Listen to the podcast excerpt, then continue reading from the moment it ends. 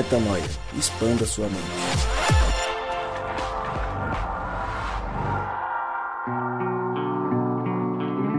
Está no ar mais um podcast Metanoia. Podcast Chegamos Metanoia. ao podcast Metanoia número 428. Eu, ele e eles. Gabriel Zambianco, Rodrigo O. Maciel, juntos e eu inverti tudo porque eu quis inverter. Porque já que a gente faz sempre igual, hoje eu decidi mudar a abertura, mas não posso deixar de falar que este que vos fala, não esta voz interruptiva de Gabriel Ozan Bianco, este, esta voz desse momento, é a voz de Lucas Vilches e nós estamos juntos nessa caminhada. Lembrando, Gabriel, que toda terça-feira nós lançamos este pequeníssimo episódio. E ainda temos o Drops, ainda temos o Na Estrada e devem vir outras novidades ao longo da temporada.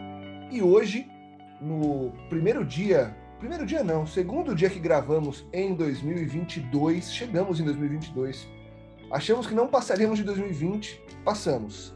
Achamos que não passaríamos de 2021, passamos também. E agora, em 2022, escolhemos para esta manhã fria em São Paulo, não sei onde vocês estão. Em São Paulo está um tempo frio, cinza, daqueles dias que você quer, no máximo, acordar por volta de 10 e meia da manhã. Rodrigo Maciel escolheu gravar às 8 da manhã de um domingo. Aqui estamos para contemplar a vontade deste pequeníssimo gravador de podcasts. Mas, para o papo de hoje, faz tempo que a gente não escolhe uma música que não uma música é, religiosa, que não uma mensagem clara.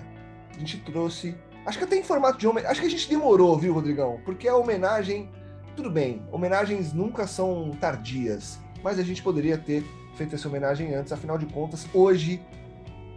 Escute, ouvinte, a música e a letra e a reflexão é sobre uma poesia de Marília Mendonça, ela que nos deixou tragicamente há alguns meses, tragicamente mesmo, uma das maiores perdas aí do último ano, públicas, com certeza, porque todos nós deve- devemos ter histórias de grandes perdas aí, mas perdas públicas com certeza uma das maiores, mais trágicas. E hoje, nossa homenagem à Rainha da Sofrência, o Gabriel Zabianco gosta, Gabriel Zabianco, sexta-feira à tarde, ele coloca lá uma sofrência para tocar, um exalta samba, um periclão, e vai para Ah, é bom, né? Pra já É. entrar no ritmo do final de semana, né? Coisa Hoje, com linda. Rainha da Sofrência, a gente vai falar de uma outra sofrência, de uma outra reflexão, e vamos trazer aqui uma expansão de mente, sem dúvida nenhuma. Depois da vinheta e depois que eles falarem sobre esta música de hoje. Fala galera, aqui é o Gabriel Zambianco. E quando você passa por um filho de Deus, você leva vida ou você deixa um pouco de vida nele? Fala galera, Rodrigo Maciel por aqui. E se você for um pouquinho sincero com você mesmo, você vai entender que hashtag somos todos prostitutas.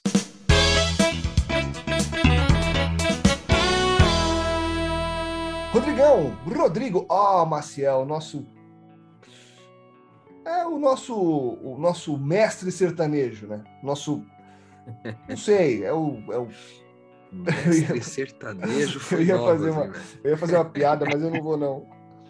Nosso É Gonzaguinha, pronto.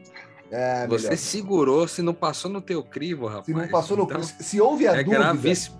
se houve a dúvida é porque era melhor deixá-la no silêncio, deixá-la apenas na minha pequeníssima cabeça. Tem que ser Se por fosse na cabeça do Gabriel, da meia-noite. perdido. É, metanoia da meia-noite. Met- Esse- É, enrola. Esse é c- censurado. Rodrigão, brincadeiras à parte, a gente acor- acordou alegre, acho que a gente tá com sono. Então, com sono a gente fica meio, meio doido. Mas vamos lá, brincadeiras à parte.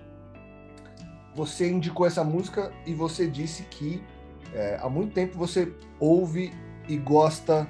Há muito tempo você disse que para para refletir sobre essa canção da Marília Mendonça. Para quem não se ligou no título do podcast, a música é Troca de Calçada, de Marília Mendonça. Uma música que conta uma história.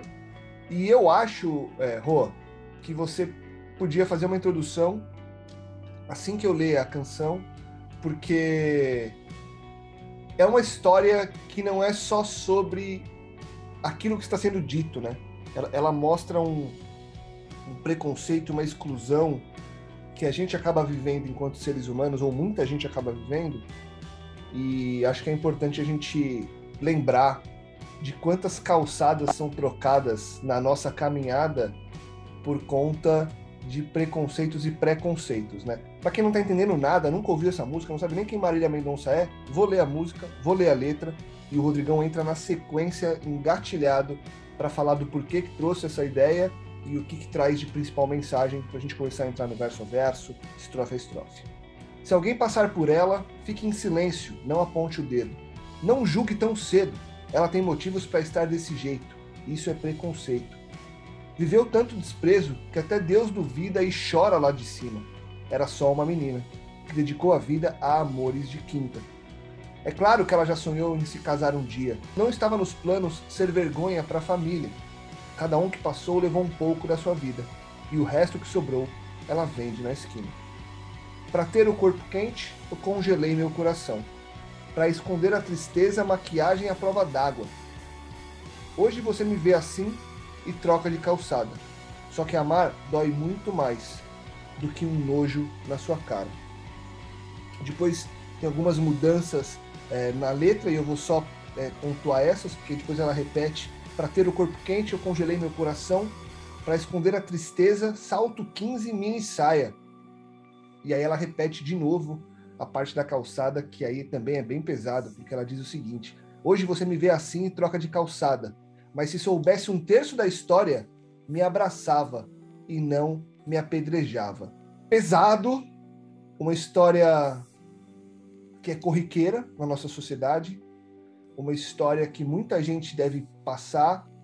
Nós conhecemos pessoas, assim, gravamos um podcast há alguns anos é, que a gente intitulou de Um Jantar para Prostitutas, um jantar com as prostitutas, e que a gente trouxe um pouco dessa discussão à tona, né?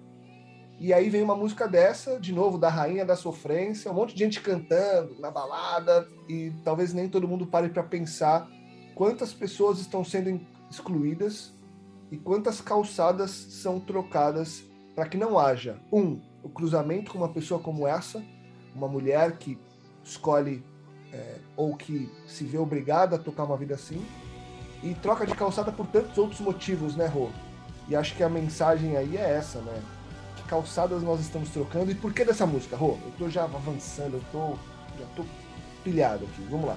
Por que dessa música e qual que você acha que é o mote pra gente seguir? Então, Lucas, eu escolhi essa música para a gente conversar sobre ela hoje. Primeiro, é, pelo fato de que é a música que eu tenho mais ouvido é, nos últimos três meses. Eu conheci essa música é, é recentemente, quando eu comecei a ouvi-la. Na verdade, não conhecia é, muito bem, lógico, conhecia a Maria Medon a Marília Mendonça pelo é, pela, pela mídia e tal, mas eu não conhecia muito bem a fundo as músicas dela. Depois que conheci essa música, eu fui olhar outras músicas e vi que ela tem músicas incríveis. Essa aqui é uma delas, a minha preferida talvez. É, tô para arriscar de dizer que essa é uma das melhores composições que eu vi, é melhor poesia e composição simultaneamente, né, que eu vi nos últimos anos. É, e mexeu significativamente comigo por alguns motivos. Primeiro porque eu acho que quando ela está se referindo aqui à pessoa na história, né, fica meio, fica meio evidente que ela está falando de uma prostituta, mas são muitos profissionais diferentes no ramo da prostituição ou no ramo da sexualidade que poderiam, poderiam facilmente ser incluídos aqui.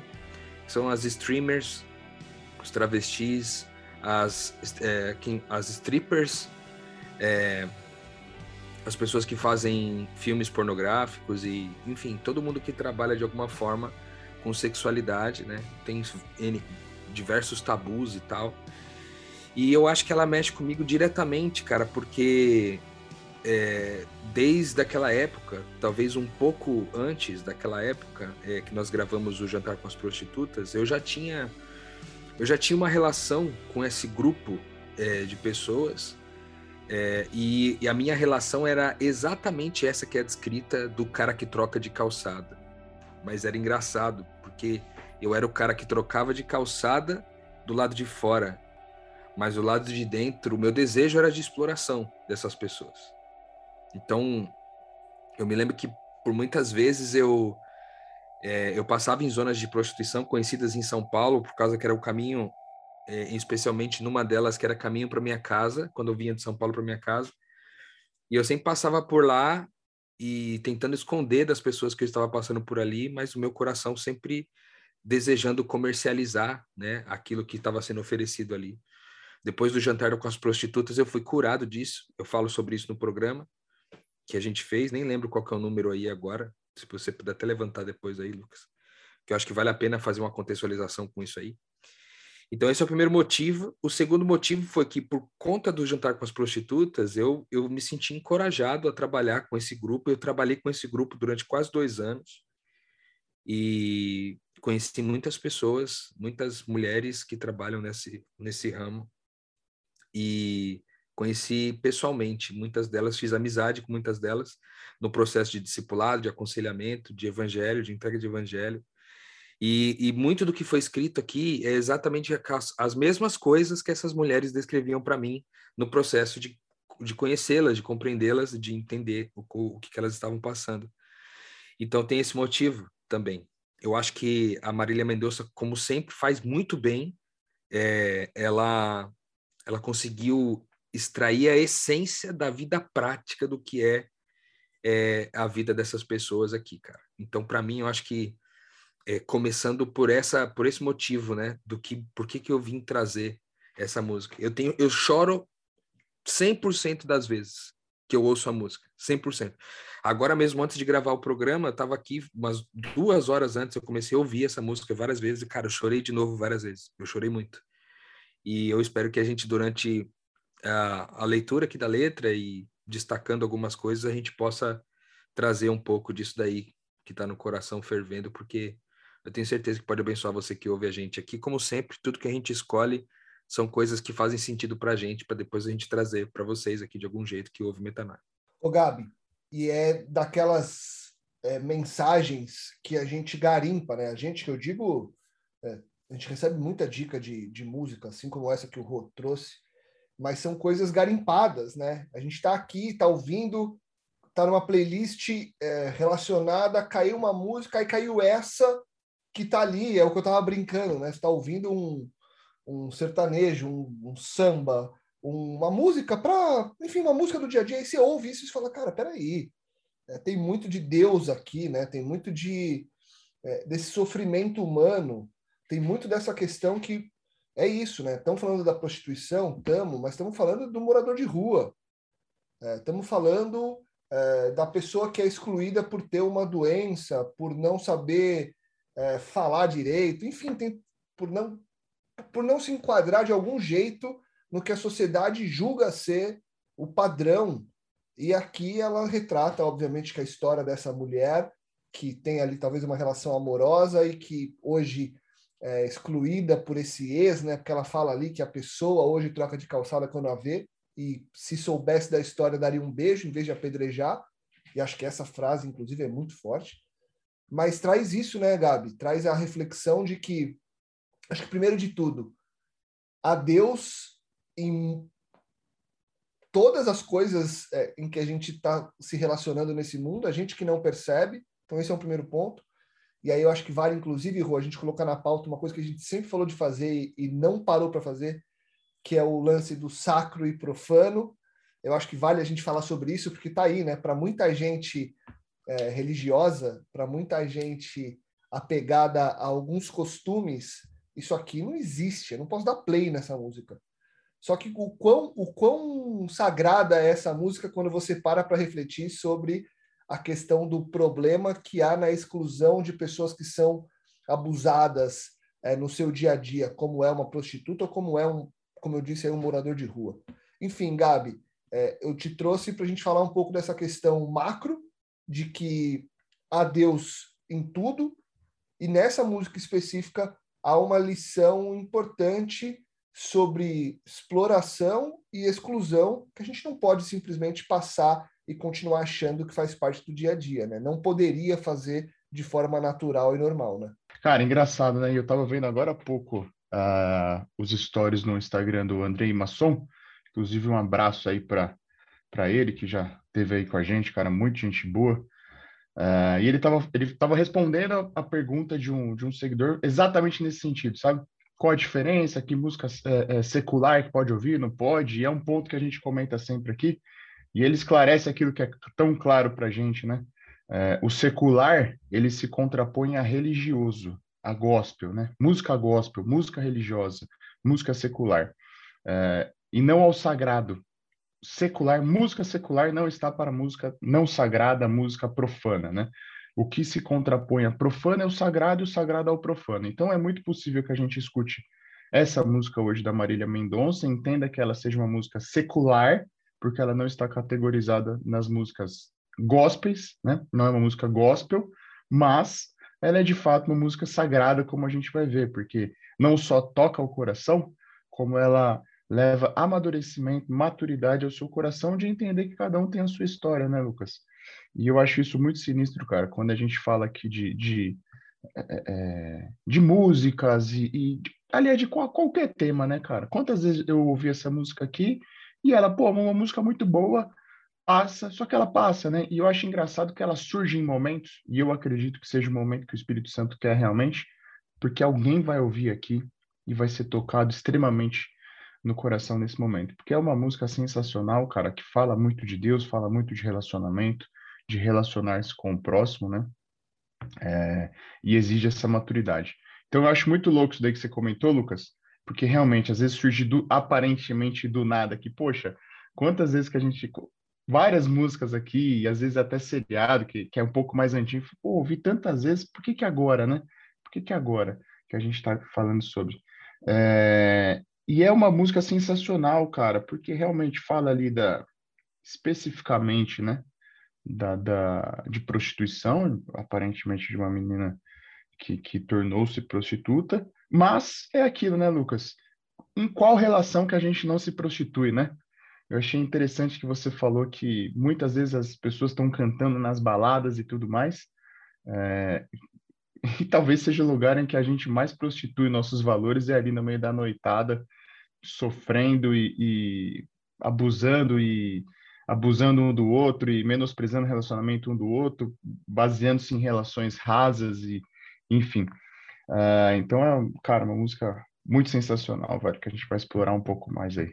É, e acho que ela vem trazendo elementos o tempo todo que, de novo, eles são muito abrangentes, né, Rô? É o que eu, é o que eu, é o que eu comentei antes da gente gravar. A gente normalmente pega músicas e a gente vai verso a verso. E essa, obviamente, tem muitos versos importantes. Mas ela também traz é, esse contexto macro com elementos que são, sim, relacionados à história que ela traz, mas vou, vou pontuar é, duas frases que, para mim, são é, muito importantes é, na construção da música. Logo no primeiro parágrafo, na primeira estrofe, que ela diz o seguinte, né? É, e aí compondo a frase num todo, quebrando os versos. Se alguém passar por ela, fique em silêncio, não aponte o dedo, não julgue tão cedo. Eu diria mais, Marília, não julgue, ponto. Pode ser cedo ou tarde. A questão, Rô, que eu percebo, e eu queria, antes de ir para a próxima frase, eu queria colocar essa, e obviamente somem vocês, porque é, eu não, não tenho todos os elementos que vocês têm para a gente. É, para perguntar o que vocês estão pensando exatamente, mas é que essa me chama atenção porque é o seguinte: ela diz para não julgar tão cedo, porque ela tem motivos. Todos temos motivos para estar onde estamos e fazer o que fazemos. O que a gente tem que aprender é a não julgar nunca. Porque cada um está vivendo a sua, entre aspas, prostituição, cada um está vivendo o seu pecado, cada um está vivendo o seu problema, cada um está vivendo o seu dilema, cada um está vivendo a sua vida. E se cada um está vivendo a sua vida, o seu dilema e o seu problema, o outro que não está na mesma arena que eu não tem condições de me julgar. A questão é: as pessoas continuam julgando e trocando de calçada. Como é que a gente supera isso, pelo amor de Deus? 2022, passou mais um Réveillon, passaram mais promessas de ano novo e a gente continua trocando de calçadas, julgando as pessoas à nossa volta.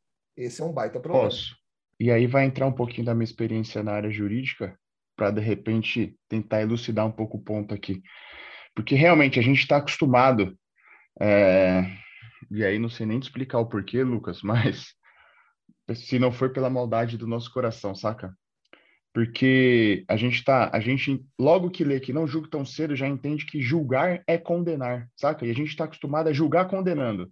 Então eu olho a história de alguém, eu julgo o livro pela capa. Por quê? Porque eu já estou condenando, saca?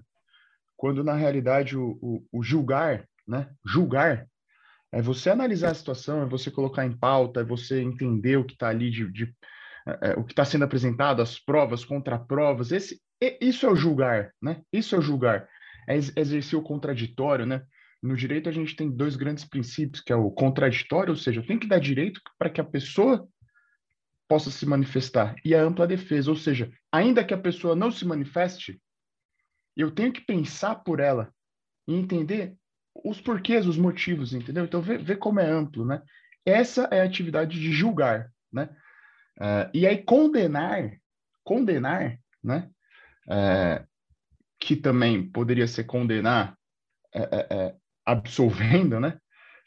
É, um pouco diferente. Então, acho que a gente já junta as duas situações, a gente julga condenando já, entendeu? E sem fazer qualquer avaliação de situação. E aí que está o problema, porque quando a gente julga sem basear em provas, sem basear em, em ampla defesa, sem ouvir contraditório, sem nada, a gente julga com base na nossa experiência, ou seja, é um julgamento totalmente discriminatório, é um julgamento que não tem qualquer valor, é um julgamento que que 99,99999% das vezes vai estar errado, entendeu? E aí, é, é, é, não vou discordar, porque a gente não discorda aqui, estou só elucidando o ponto, porque ele, ele bate, ele encaixa com aquela frase lá embaixo que você mesmo trouxe, Lucas, que é o seguinte: não julgue tão cedo, ela tem motivos para estar desse jeito. Aí ela puxa lá embaixo. Mas se você soubesse um terço da história, me abraçava e não me apedrejava. Então você vê que se a gente julgasse de maneira correta, de maneira correta a história dos outros, analisando, entendendo, se colocando no, no lugar, entendendo o ponto de vista, é, a gente provavelmente abraçaria 99,999% das pessoas e não apedrejaria, saca?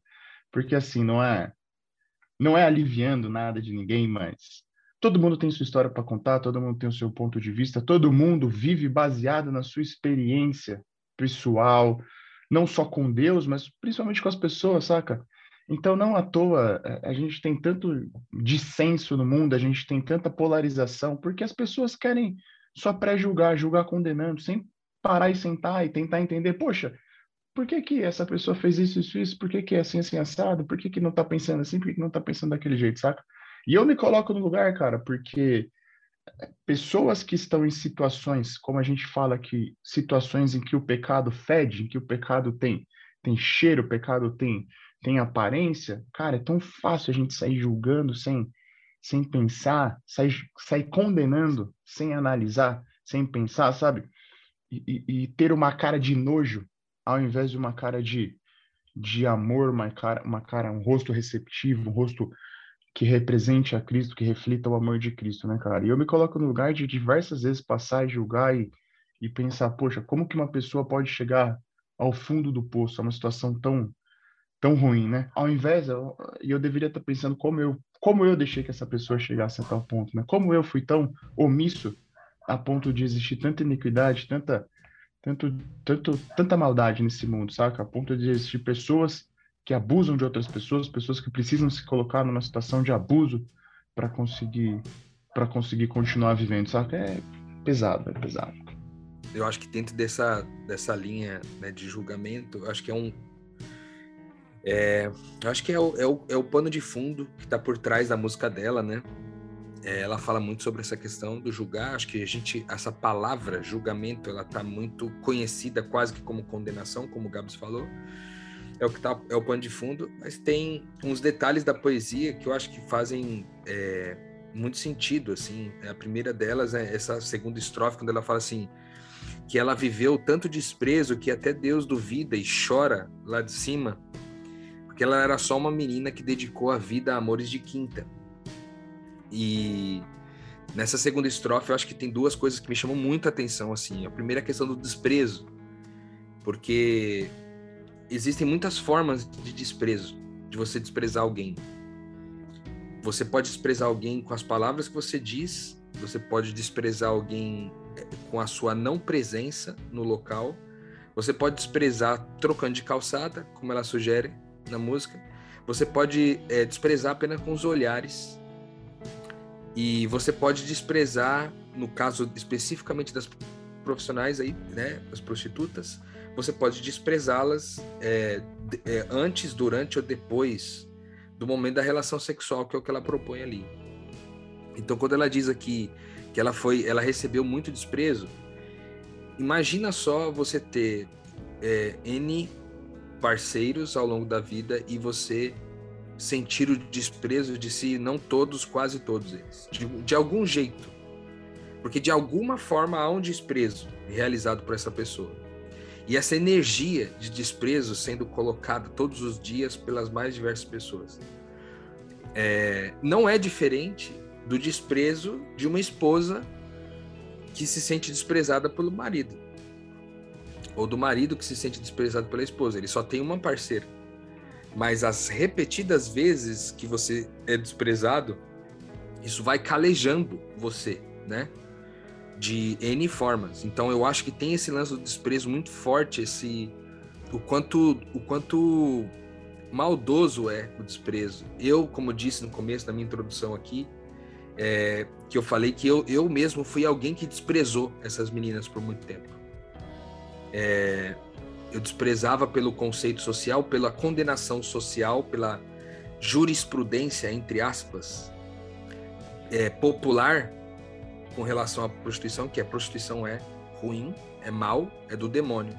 Então, todas essas meninas também são do demônio. Mais ou menos essa, essa visão que eu tinha, né, antes de conhecer esse mundo.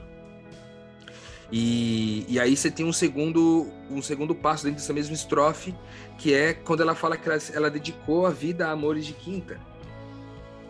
E aqui pode ter N, N possibilidades, né? Desde uma menina que cresceu é, vivendo uma geração líquida de relacionamentos, que as, em geral as pessoas não estão dispostas a compromisso e estão mais dispostas a usar e manipular do que se comprometer e se submeter. E segundo, porque pode ser pela próprio, pelo próprio trabalho da prostituição, é, aquele tipo de amor que está sendo realizado ali da parte do outro lado, principalmente, daquele que consome o serviço, está recebendo, está entregando um tipo de amor de quinta. Eu, quando ela usa esse termo aqui, quinta, né? Ele está dizendo que é de péssima qualidade, né? De do quinto nível da qualidade, seria tipo pior qualidade possível. Então, alguém que é desprezada e alguém que dedicou a vida tentando amar, né, que é o que ele vai falar depois na sequência aqui no terceiro estrofe, que eu acho que talvez uma das, uma das, das principais estrofes, inclusive. É, e eu acho que tem então essa força do, da maldade. Eu acho que nessa segunda estrofe tem esse peso ela traz o peso do que aquilo que do quilo que levou ela lá, né? Ela começa a traçar os motivos que a levou àquele lugar. E o motivo um seria o desprezo é, generalizado ou que a levou até lá, ou que a mantém lá, e a, a dedicação que ela teve durante muito tempo a Amores de Quinta. Eu acho que isso é muito forte para o campo da prostituição, mas eu acho que é também é, para o caso de muitas mulheres que não são prostitutas é, é, explícitas, né?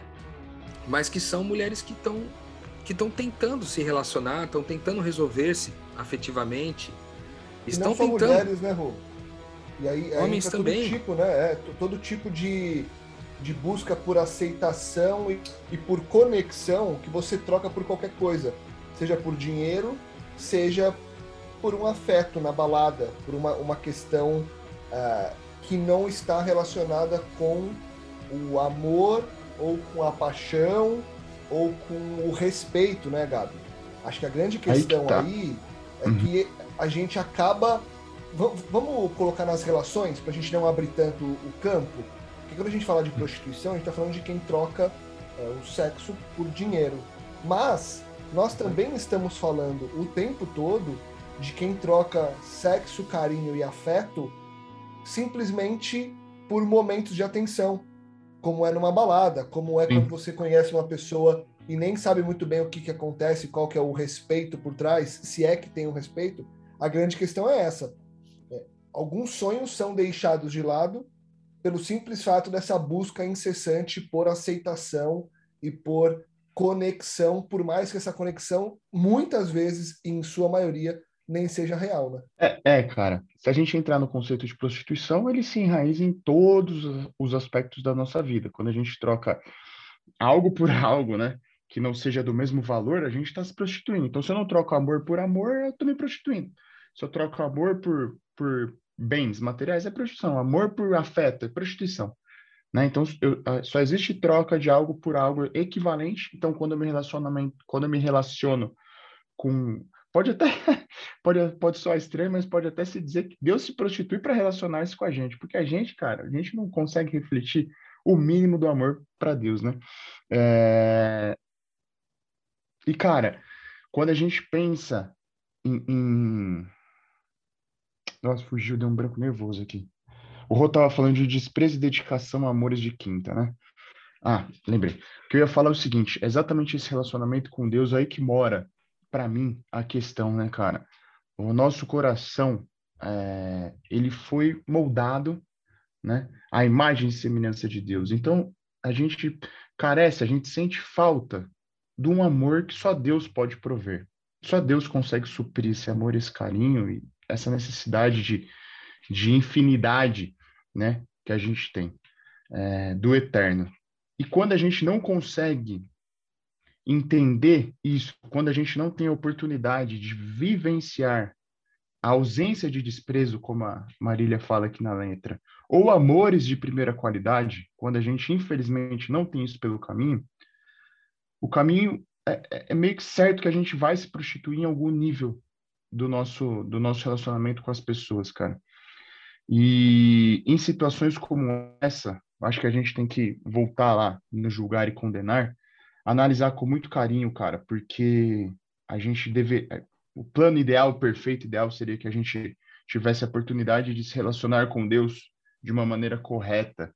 E aí, relacionar-se com Deus de uma maneira correta, inclusive no ambiente religioso, cara. O quanto que a gente está levando as pessoas a se prostituírem, inclusive com relação àquilo que a gente chama de cristianismo, de amor cristão, de amor de Deus, saca? Uh, e todas as pessoas têm de fato esse sonho, cara. O Rodrigo introduziu a, a, questão da terceira estrofe. E, cara, quantas vezes a gente passou ali na rua, e, e, aqui em São Paulo tem diversos pontos de prostituição, né? Diversas ruas e bairros que você sabe que tem ali. É como eu disse, é meio que caminho da roça, às vezes, você passa ali todos os dias. E eu confesso que em cinco, seis anos que a gente já está vivendo aí de um relacionamento diferenciado com Deus, é, gravando metanoia e tudo mais, cara, eu nunca tinha parado para pensar que, que muitas dessas meninas, muitas, para não falar todas, quantas tinham o sonho de casar, de constituir família, né, velho? Quantas não conseguem sair dessa situação porque ainda, ainda estão numa situação de não estavam nos planos ser vergonha para a família, a Marília Mendonça fala, saca? Uma situação complicada, velho. É um, é um círculo é, é vicioso que enquanto o amor, o amor, mas aquele amor avassalador de Cristo não entra no meio, sabe? Essa roda não para. Essa roda não para, cara. Então a gente tem que, que tratar com muito carinho a situação e pensar mesmo nela, sabe? E pensar, porque se a gente não tá aqui nesse mundo, Lucas, para quebrar essas amarras das pessoas, velho, não sei muito por que, que a gente tá aqui nesse mundo, não, viu, cara? Pois é, e tem um ponto que eu acho que é importante aí, que é o seguinte: quando a gente avança para a próxima estrofe, tem uma, uma parte que ela coloca que é o seguinte: para esconder a tristeza, maquiagem à prova d'água. Ou, depois, quando repete a estrofe e muda o final, para esconder a tristeza, salto 15 mini saia. A grande questão, Rô, é que tem muita gente que está exibindo sorrisos por aí, seja um sorriso pessoal, na vida é, do dia a dia, seja um sorriso no Instagram, no TikTok, enfim, a gente tem uma série de pessoas que exibe uma face coberta muitas vezes por um, uma maquiagem, muitas vezes por uma roupa que já virou até uma fantasia, literalmente em alguns casos, para esconder a tristeza, para esconder a amargura, para esconder o sofrimento. Nós, enquanto filhos de Deus, a gente precisa, a gente precisa identificar isso, a gente precisa conseguir ver além da maquiagem, né? Acho que esse é o grande desafio, porque muita gente está sofrendo por conta da maquiagem, né? É, cara, e, e tem um detalhe que eu acho que é, essa maquiagem, por exemplo, ela fala que nessa terceira estrofe, ela fala de que não estava no plano dela ser vergonha para a família, né? Então, imagina a cena do seguinte, eu, eu penso muito sobre isso, cara. É, você acredita que, que a pessoa se casa, a pessoa começa um relacionamento com alguém, ou ela começa qualquer dinâmica da vida dela pensando assim, ó, eu vou desgraçar a vida da outra pessoa? Tipo assim, a prostituta fala assim, ah, eu, agora eu vou, agora, olha, o que que eu quero? Meu objetivo de vida é desgraçar a vida da minha família. É fazer eles sentirem vergonha de mim. Não faz sentido. A pessoa não, a pessoa não, ela não, ela não começa uma coisa querendo gerar mal para ninguém. Muitas vezes ela está na intenção lá de resolver alguma coisa dela. E nada tem a ver com os outros. E aí, um, um dos lugares mais difíceis de, de você poder ser você mesmo, muitas vezes acaba sendo o próprio ambiente familiar, porque, cara, é, é vergonha para a família. Agora você se tornou prostituta por causa dela, pô, a mãe vai ouvir, os irmãos vão ouvir, os olhares vão ser não só para você. As pessoas não vão só trocar de calçada por causa de você, mas vão trocar por causa da sua, por causa da sua filha, do, seu parente que está fazendo isso e tudo.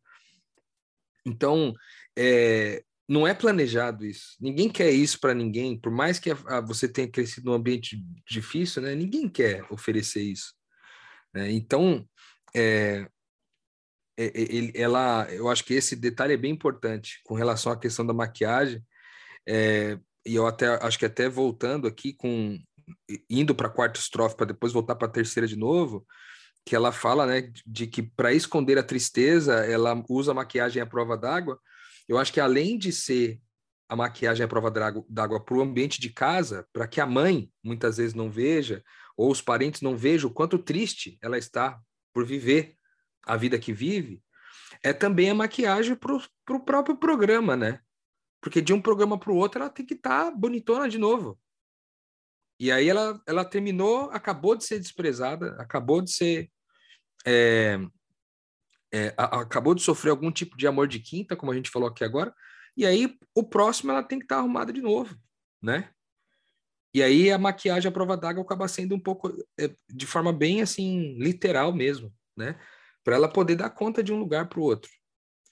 Mas é, eu acho que tem, tem um ponto que, que duas frases aqui que eu queria citar que mexem muito comigo que é cada um que passou levou um pouco da sua vida. Essa frase é muito forte, cara. Pá, é forte demais.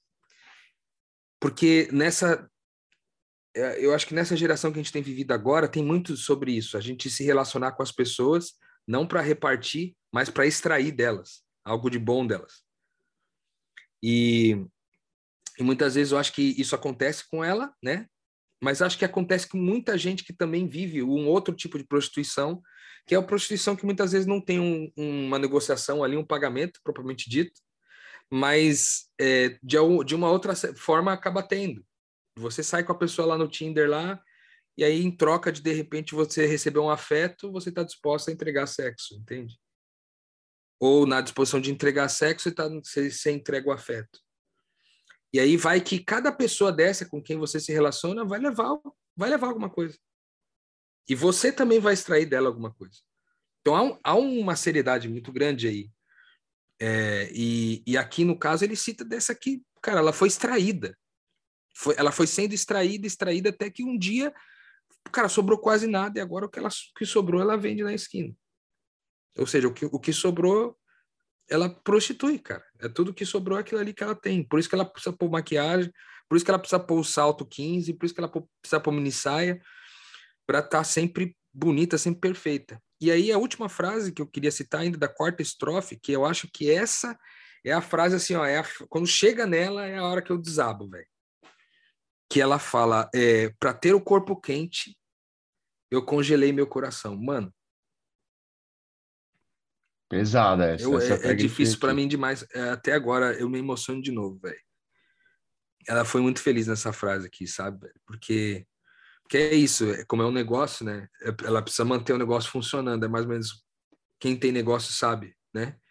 É, quando você tem um negócio, um empreendimento, você precisa manter ele funcionando e atraente ao cliente, sabe? Essa mulher tá é, para deixar o corpo quente, que talvez seja né? Esse, esse corpo quente seria é, representado por um sexo bom, né? uma, uma, uma, um, o ato sexual de forma conforme o desejo do cliente, vamos dizer assim. É, mas para isso ela precisou congelar o coração, velho. Então é, é, é, quase que como tipo assim. É tão profundo isso aqui que eu vou falar agora, velho, porque a forma como eu entendi a frase, ela não tá tanto no óbvio do que tá escrito aqui. É tipo assim, essa mulher escolheu só amar e não ser amada. Ela zerou o nível do 0 a 10 do quanto o cara poderia entregar de amor para ela, ela zerou, ela, ela deixou a zero para ela não criar expectativas, para ela não gerar nenhum tipo de é, de dor que pode ser gerada amanhã, porque o cara vai desprezar ela daqui a pouco. O cara vai jogar a nota de dinheiro lá e vai zarpar, velho. E vai olhar para a cara dela e. É, é, tão, é tão absurdo, porque teve uma época que eu trabalhei com uma, com uma pessoa que era do ramo da prostituição e ela dizia que muitos líderes religiosos, logo após a realização do programa, eles mandavam elas ajoelharem, botavam a mão sobre a cabeça delas e começava a expulsar, entre aspas, expulsar o demônio delas. Uma tremenda de uma forma de desprezo, talvez a maior de todas que exista, não sei. Mas por conta de coisas como essa, ela precisou zerar o quanto ela pode receber do outro e apenas concentrar-se no quanto ela pode entregar.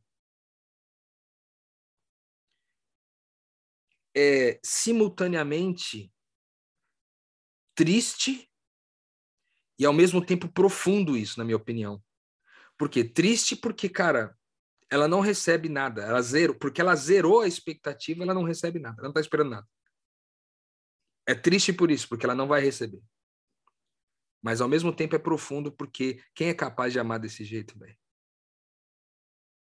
Porque o que é zerar a expectativa? É olhar para o pastor da igreja que está lá no programa, e sendo ele o cara que poderia representá-la como líder espiritual, o cara está lá para consumir o serviço. É olhar para o prefeito da cidade, que está lá consumindo o serviço, o cara que poderia representá-la com as leis e trazer para ela direitos que assegurassem que ela realizasse a vida dela com segurança, mas é o cara que está lá consumindo o mesmo serviço. É olhar para pais, para maridos, para filhos para pessoas que poderiam cumprir um papel social importante, velho. E eles não estão entregando isso. Essa mulher não tem expectativas, velho. E aí ela pode ela, ela, ela entrega 100% do que ela pode entregar. Ela entrega. Mas ela não espera. Ela, ela espera 0% de volta. Mesmo que fosse a sua obrigação como ser humano tá lá para fazer para trazer o bem para ela, ela escolhe zerar, velho. Então, para mim, essa frase, ela, tipo assim, ela é absurda, velho. Ela é absurda, porque daí tem tantas coisas envolvidas aqui, tipo, o fato de que muitas vezes o cara fala, não, vou buscar uma prostituta porque essa prostituta, ela, ela vai me oferecer um, um, um sexo mais caloroso do que o que eu tenho na minha casa. Olha o preço, velho. Mais é depravado. Entende?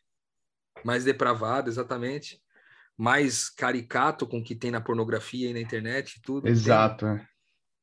É a completa deturpação das, dos relacionamentos, das relações, né, velho? Porque é, é, esse ponto que o Rodrigo trouxe é, é muito complicado realmente, porque, cara, que situação, velho, que situação. Então o cara, o cara quer expulsar o demônio da outra pessoa. Aliás, ele quer expulsar o demônio dele na outra pessoa. Exatamente. Ou seja, é muito sinistro porque realmente é, é, como que mantém-se o corpo quente? E aqui manter-se o corpo quente é como se fosse. Eu ia falar um zumbi, mas acho que nem um zumbi na história, na, na, nas, caracter, nas histórias que a gente conta aí tem um corpo quente, até ele já morreu, né? Uh, realmente a pessoa tem que se fechar, tipo, cara, por completo, né? Você vê a impossibilidade de aprender, de, de amar, de viver, de cara, é, é, realmente é uma situação, realmente é uma situação muito complicada, assim, que eu acho que que é o que ela fala aqui em cima, sabe? Que até Deus duvida e chora lá de cima, velho. Deus deve olhar a criação aqui é, é, é de um modo total. E se não fosse tamanho amor e misericórdia e, e o plano macro, acho que a gente já teria já teria sido destruído de novo, infelizmente. Se não fosse o, o plano macro de Deus, acho que já, já, já, teria, já teríamos sofrido a sua justiça, sabe? Porque tá tudo muito errado, velho. Tá tudo muito errado. Tá tudo muito errado. Não, e a aqui, música cara, traz... assim, ó. É só, só uma coisa Fala. que me veio à mente agora, Gabs, desculpa te interromper aí. É, só só para complementar, porque Tipo assim, tem uma outra frase aqui que ela fala o seguinte: é, só que amar, ela diz assim: hoje você me vê assim, troca de calçada, só que amar dói muito mais do que o nojo na sua cara. Essa frase aqui também tem, tipo assim, N possibilidades dessa, dessa coisa, mas aqui eu gosto de ler essa frase do seguinte: o só que amar dói, o amar que dói, é o amar dela, entendeu? Ela, amar dói muito para ela, porque ela tem que zerar a expectativa. Então, dói demais para ela. É...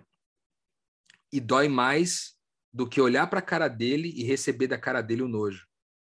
Véi, você já foi olhado, Gabs, com nojo, mano, por alguém? Uma pessoa te olhar assim de um jeito desprezível, como se ela tivesse nojo de você? Nesse grau, não, cara. Já vivi algumas situações de desprezo, mas infinitamente mais leve do que essa situação aqui, cara. A gente ser desconsiderado quando entra numa loja, num restaurante, enfim, situações assim. Mas, cara, não, mas não chega, não faz nem cócegas, sabe? Não chega nem próximo disso. E o que me assusta, o que me assusta, o que me, me traz aqui à mente, é que talvez dos, dos nossos ouvintes, cara, 1% seja prostituta efetivamente, prostituta ou prostituto, sabe? Só que 99% de novo, eu falei muito 99%, mas é verdade, vive numa situação de prostituição, entendeu? Então a gente tem que se transferir para a música, mas muito, cara, muito, porque se eu estou numa situação, num relacionamento abusivo, eu não, eu tô, eu tô, eu tô sofrendo, eu tô, tá me doendo o amor da pessoa que está me oferecendo nojo. E o relacionamento abusivo é o tóxico, é aquele que eu não posso ser eu mesmo, é aquele que, que efetivamente eu apanho, enfim, qualquer tipo de limitação, saca? Com o marido, com o namorado, se eu me relaciono assim com os meus filhos, com os meus avós, com os meus pais, sabe? Então a gente tem que se transferir para música e não só viver, não só ver. A gente já gravou uma música ou um texto que falava assim, algo mais ou menos nesse sentido. É... Sobre essas situações que existem em São Paulo, nos grandes centros, mas que como a gente não passa, tipo assim, eu passo na Indianópolis, Rodrigo, uma vez por mês e olhe lá. E ali é um lugar em que a gente, entendeu?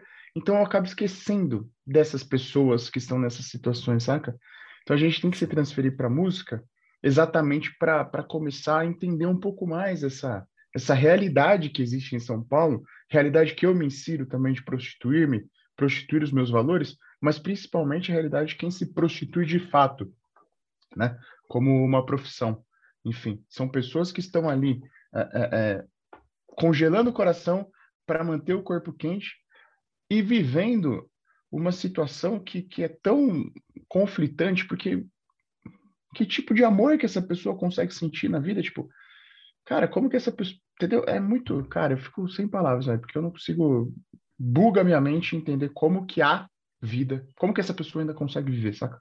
De Como novo, né? Eu acho, eu acho que indo até para gente, a gente emendar aqui uma reta final, o que você colocou agora, Gabi, eu acho que é muito importante da gente não esquecer do fato de que, obviamente, a música ela é muito clara sobre essa análise a respeito de uma mulher que se prostitui, que tem uma relação é, de, de exclusão, mas a gente precisa parar para pensar nas nossas relações, na nossa vida e o quanto que nós estamos perdendo ou ganhando, ou perdendo e ganhando, ou nem conseguindo analisar o que está acontecendo na nossa caminhada em virtude de estarmos olhando para o lugar errado, de estarmos ancorando o sucesso, entre aspas, das relações no lugar errado, de estarmos entregando coisas que nós não deveríamos entregar e recebendo coisas que nós nem deveríamos receber.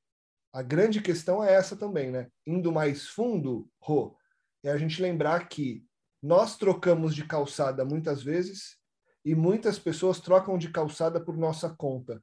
A questão é o como que eu vivo agora nessa troca de calçadas, respeitando para não trocar mais e lembrando que enquanto nem todos tiverem a mesma consciência, pessoas ainda vão trocar de calçada por minha conta e eu também não posso deixar isso me abalar porque tem uma identidade maior do que simplesmente aquela que essa pessoa julga do que eu sou, né? Então tem uma análise mais profunda que é importante a gente trazer para encerrar, né? E você, antes do Rô, do encerrar, você trouxe um, um negócio bacana que é o lance de trocar de calçada, né? E para trocar de calçada eu preciso estar em movimento. Eu preciso me movimentar como Cristo ele se movimentava pelo reino, né? Pela terra, né?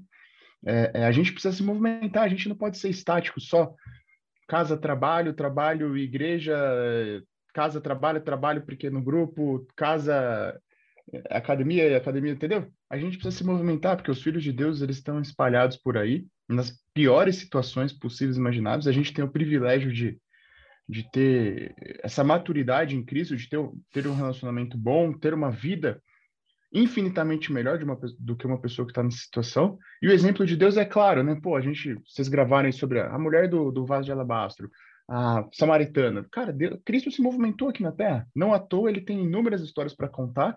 Ele, ele conseguiu se relacionar com inúmeros tipos de pessoas. Porque a gente tem que se movimentar, cara. A gente não pode ficar é, só parado, sentado durante anos a fio, vivendo só um tipo de vida, um tipo de relacionamento, um tipo de, de situação com Deus e com seus filhos, saca? Eu não posso só sair da minha casa e vou para a igreja e volto, sair da minha casa vou para o PG e volto, sair da minha casa, entendeu? A gente não pode, a gente tem que se movimentar, cara. Tem que oportunizar a caminhada na calçada. Eu acho que você falou um negócio muito massa aí, Gabs, porque de uma certa forma, trocar de calçada não é necessariamente ruim. A questão é para qual direção você está indo. Nesse caso especificamente da prostituta, você está saindo da direção dela ou você está indo ao encontro dela?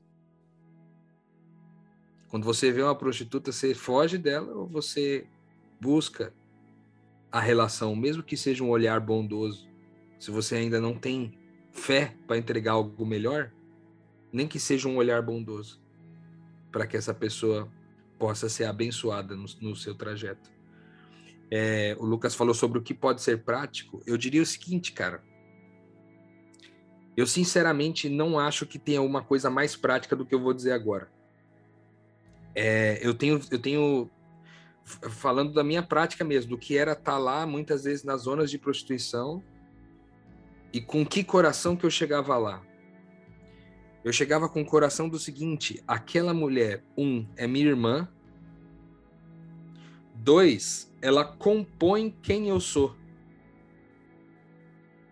Então, quando eu estou ali de frente com ela, existe aquela, aquela mulher me habita.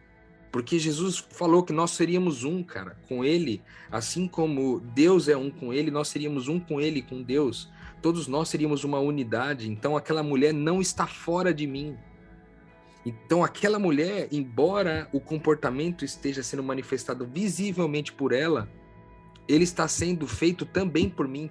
É o que a gente fala lá no, no, no, no Pai Nosso, né? Quando a gente gravou o programa do Pai Nosso, que a gente falou que é sempre de duas mãos, né? O pão é nosso, o Pai é nosso, mas o pecado também é nosso. Então sou eu que tô pecando ali, velho, e a minha, o, o, minha compaixão, a minha misericórdia é em torno disso também. Não olhar para ela e dizer, poxa, coitada, né, que ela tá passando por isso. Não, velho, é você que tá passando por isso, mano. É um pedaço de você que tá morrendo com tanto desprezo. É um pedaço de você que tá morrendo com tanto amor de quinta. É um pedaço de você que tá morrendo toda vez que tem que passar maquiagem à prova d'água para esconder a tristeza. É um pedaço de você que tá morrendo é, quando você faz cara de nojo. Quando a pessoa faz cara de, novo, no, cara de nojo para você. É um pedaço seu que tá morrendo, velho. Então, vale para tudo, como o Lucas falou no começo, eu acho, para todos os tipos de classes, mas me direcionando especificamente a esse caso aqui, e incluindo todos os profissionais do sexo que eu que eu citei aqui no começo do programa. Cara, muda o olhar, velho. Em nome de Jesus, a gente precisa de uma igreja que mude o olhar para as coisas, cara. Que mude o olhar para as pessoas. Em nome de Jesus, a gente precisa de um outro olhar para todas as coisas, cara. Porque se a, a Bíblia está falando a verdade, quando tudo, tudo que é visível, tudo que é invisível, tudo que é material e tudo que é imaterial, se tudo isso está reconciliado em Cristo, porque Cristo é tudo e está em todos, mano, o que precisa mudar é só o nosso olhar, velho. Então a prostituta está em Cristo, ela está em Deus, velho. Ela não está fora dele, porque a Bíblia diz que nada subsiste fora de Deus. Nada. Então ela está em Deus, mano. O que tem que mudar é o meu olhar para ela. E eu diria que o caminho está por aí, o caminho prático. Olha para essa mulher, olha para essa pessoa. E aí eu incluo todos os outros as outras condenações da sociedade, né? Aquela pessoa que você conhece aí do seu convívio, que de repente está saindo com várias pessoas no aplicativo. Você olha para ela e fala assim: "Pô, olha que absurdo essa pessoa, não se valoriza. Tá saindo com um monte de gente. Meu irmão, ela é você, velho. Para de tratar o outro como se o outro não fosse você. Porque isso que você faz em nome de Deus é mais demoníaco do que qualquer palavra ou atitude que você poderia dizer. Tratar o outro, separar o outro dentro de você. Provérbios 6 vai dizer que aquele que se separa ou aquele que causa separação entre um irmão e outro é abominação para Deus. Deus não chama prostituição de abominação, mas chama separar o irmão de abominação. Então, a cada pensamento, cada fala separatista sua, em nome de Deus, você está fazendo um desfavor, prestando desfavor para a igreja de Jesus e para o reino de Deus. Então, estando diante dessa pessoa, seguindo aqui talvez o exemplo da Marília Mendonça, é, tá na calçada, na mesma calçada, pensa, sou eu que estou lá, mano. O que, que você faria? Se fosse você que estivesse ali o que você faria? E aí, talvez aprofundando um pouquinho mais, já que Jesus falou que todas as vezes que a gente faria, que a gente fizesse alguma coisa para alguém, a gente estaria fazendo para ele. E se aquela mulher ali, naquelas condições, naquela aparência, fosse o próprio Jesus, o que você faria? O que você faria? Eu acho que vale a reflexão para nós eu termino a minha palavra aqui, Lucas, já avançando até um pouco mais o nosso, nosso horário, a gente gravou um pouco mais de horas aqui, de minutos do que a gente costuma gravar. Mas talvez dando uma, uma leve esticada para fazer uma última análise, a gente já citou aqui ao longo do programa o fato de que todos nós somos prostitutas em alguma área da vida. É... E, e, e tudo isso que ela passou, há uma outra forma de ver, como sendo você a pessoa que passou em alguma dimensão disso aqui. Eu quero dizer que para você, prostituta de qualquer nível, prostituto de qualquer nível, prostituta de qualquer nível, de qualquer dimensão, de qualquer possibilidade. Para você existe redenção. Existe redenção para você. Para que você continue entregando 100% do seu amor, mas também receba 100% do amor de Deus. Ao invés de zerar a expectativa, congelando o coração. Poder mesmo estando em meio ao corpo quente, mesmo estando em meio ao programa, em meio à prostituição, durante o gesto, durante o ato, você se lembrar que isso não muda quem você é diante de Deus, porque ele já te entregou 100% de todo o amor disponível.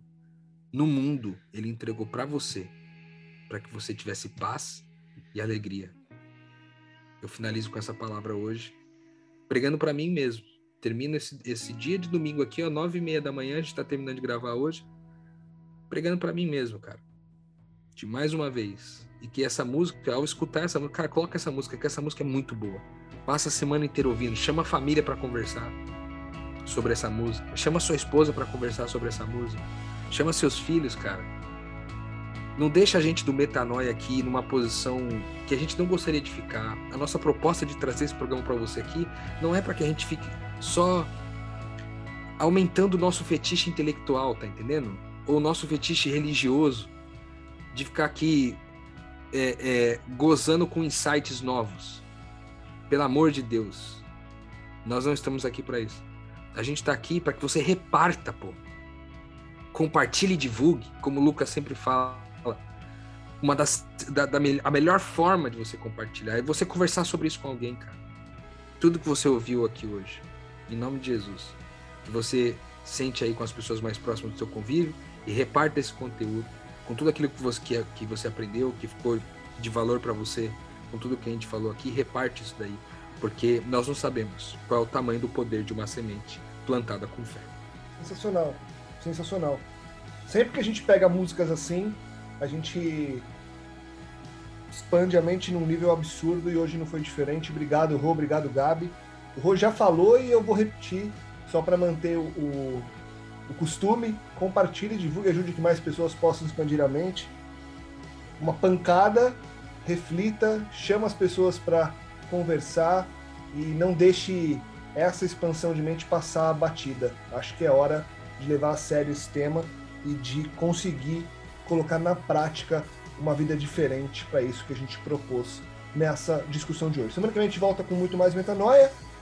Claro, metanoia está aqui para fazer você expandir a mente. Então é isso. Até semana que vem. Metanoia, expanda a sua mente.